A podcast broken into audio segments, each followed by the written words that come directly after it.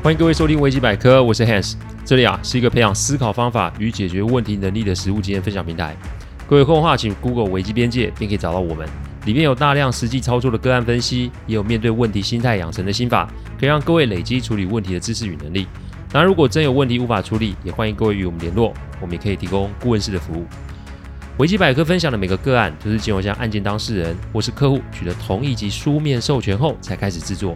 我们啊的每个个案都会先用文字档打好进行录制，录完后先交由案件当事人及客户听过，待他们觉得没有问题之后，再交由后制并上架。这是我们的音频制作的程序。希望各位在分享维基百科之余，也可以向身边的人说明制作过程。好，那么可以安心。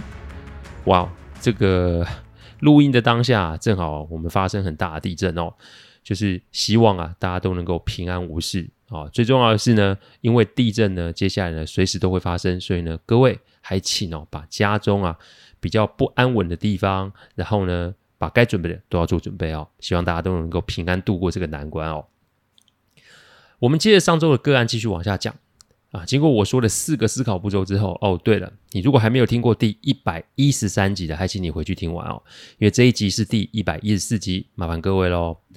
茉莉奶奶经过这四个思考重整步骤之后，她对于媳妇有了一种。从有未有的感觉，从一开始的厌恶、不谅解，到现在的体会及同情，不能说这个不是一个很大的转变哦。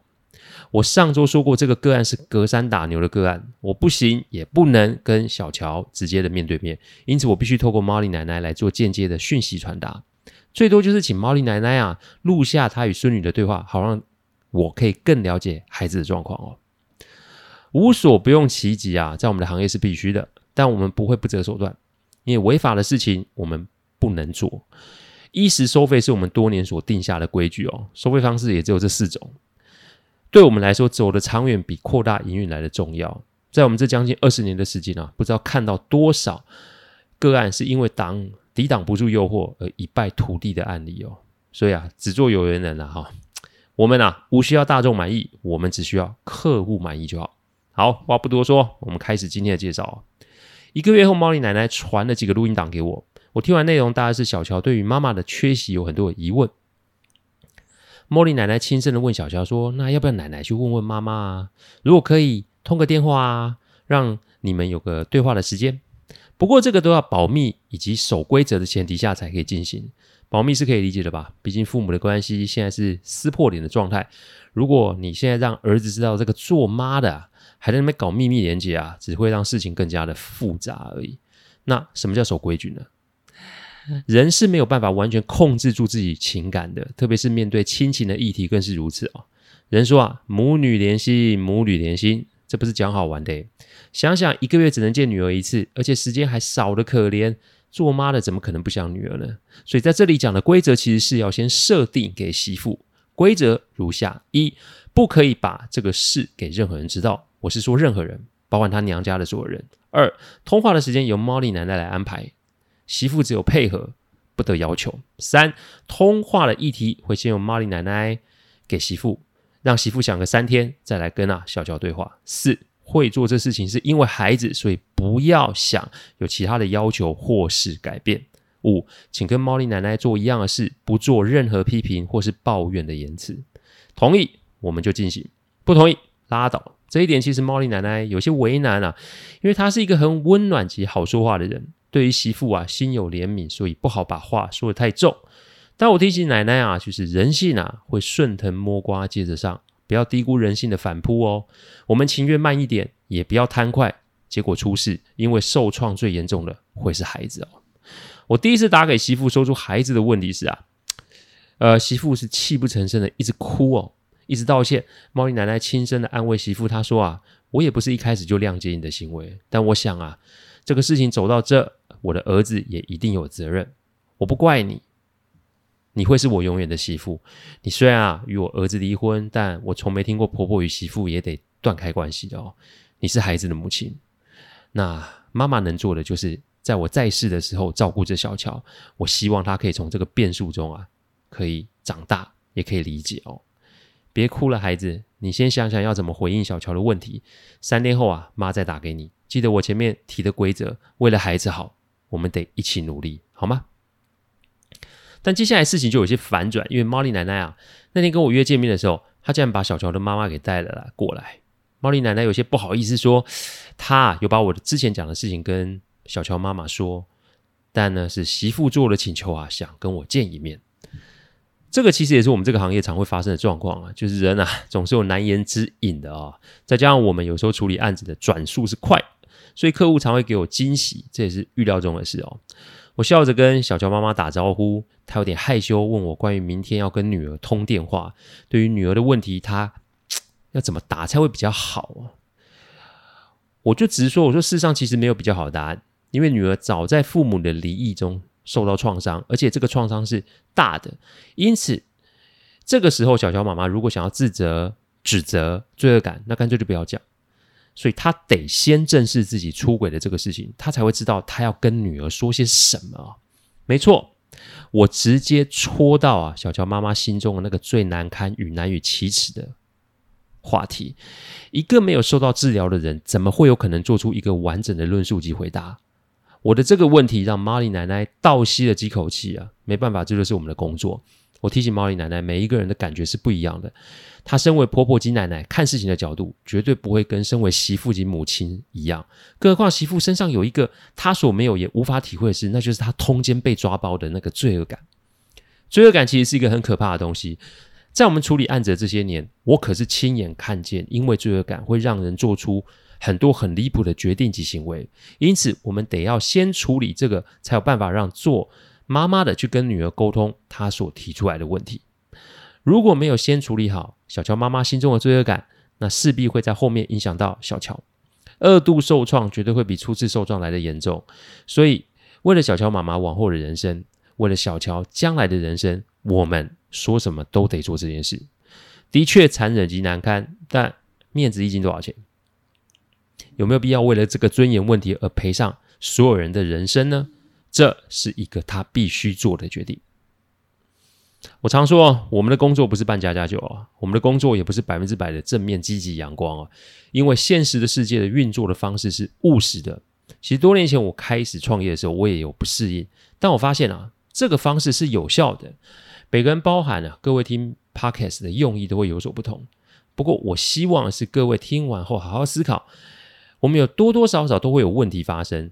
我们是不是有办法用不一样的方式，用不一样的方式去处理？这才是我做音频最大的初衷哦。我请各位不要屈服自己昔日的旧习哦，用不同的方法来看待问题，也许都会是个新的契机，也说不定呢。当然，我讲归讲，选择权还是得由小乔妈妈自己决定。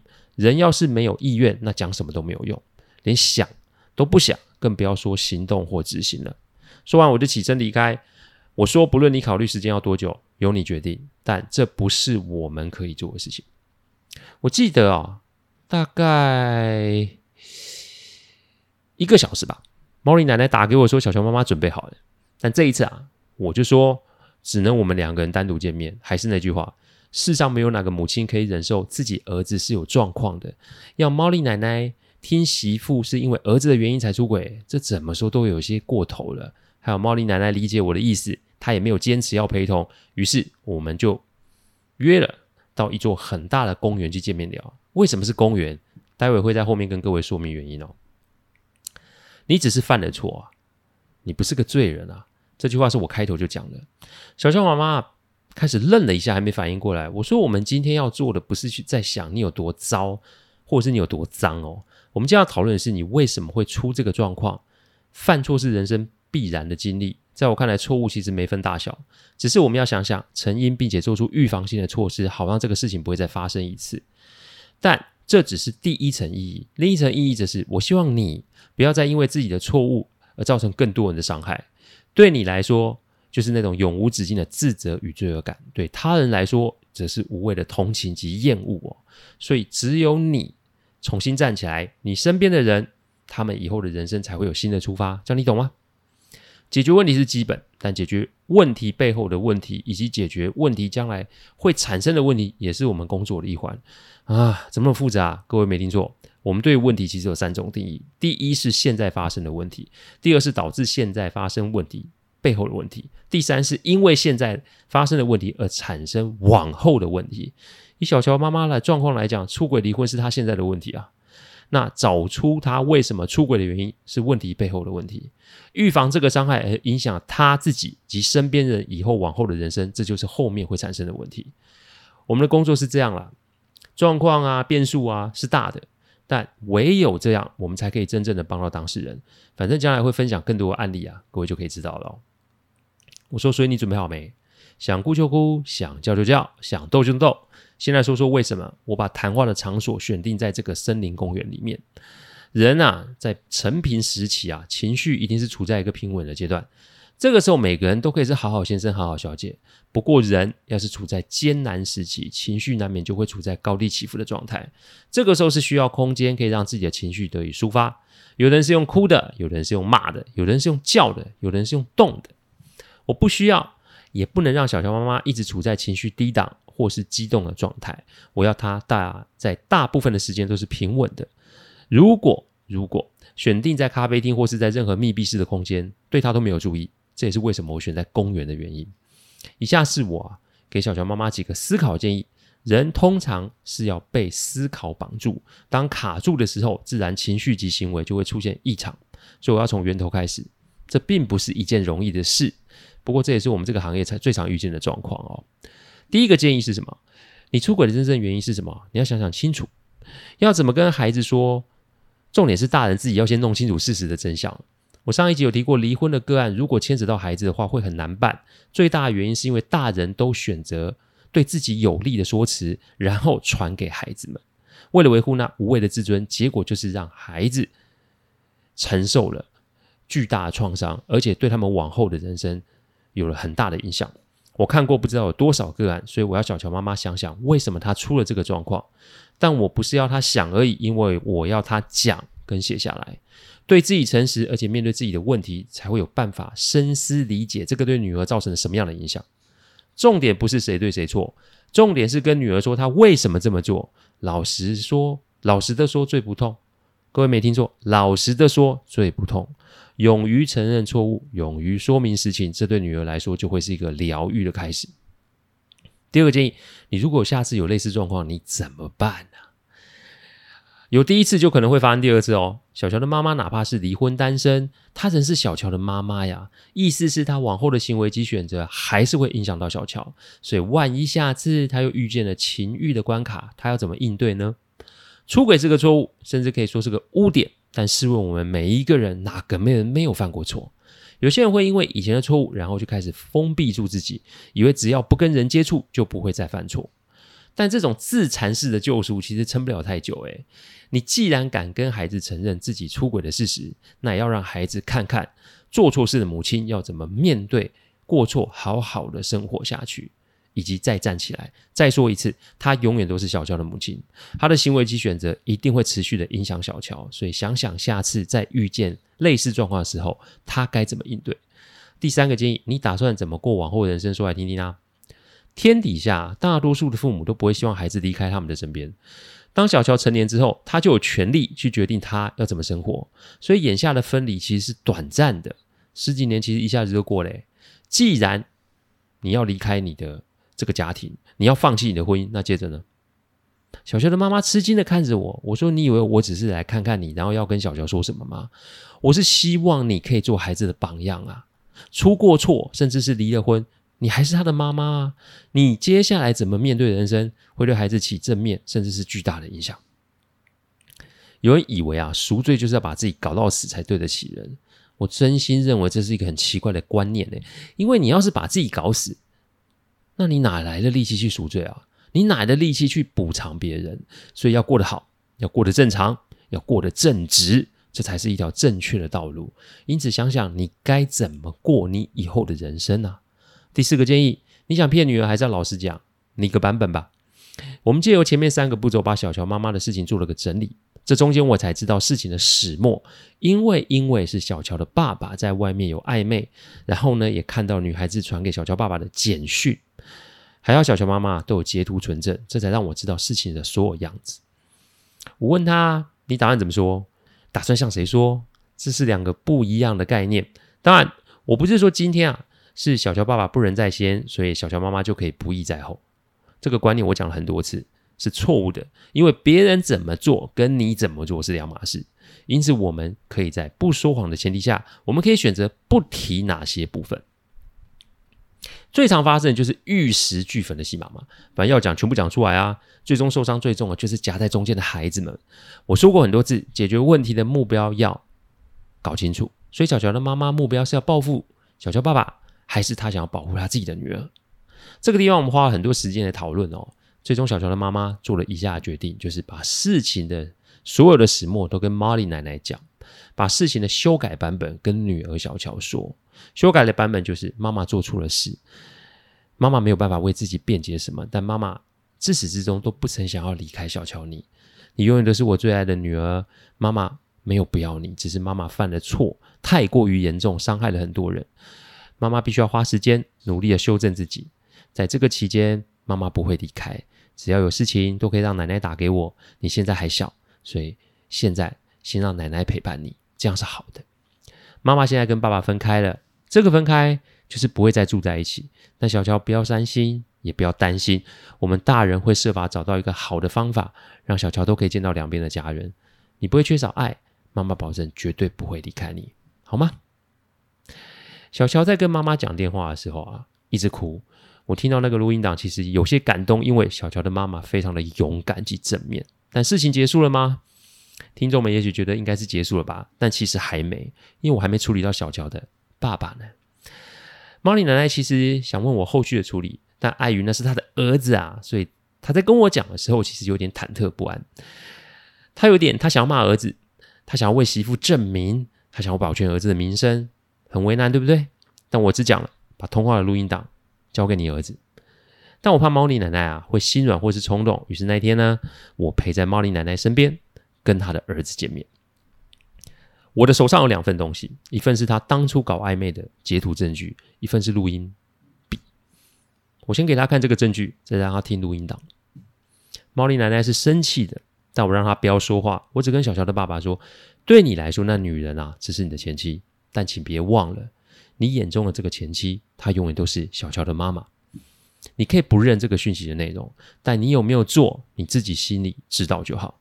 小乔妈妈之所以没有把你的部分说出来，完全就是顾及到小乔，她不希望小乔对爸爸妈妈及往后的人生失望，甚至受到更大的创伤。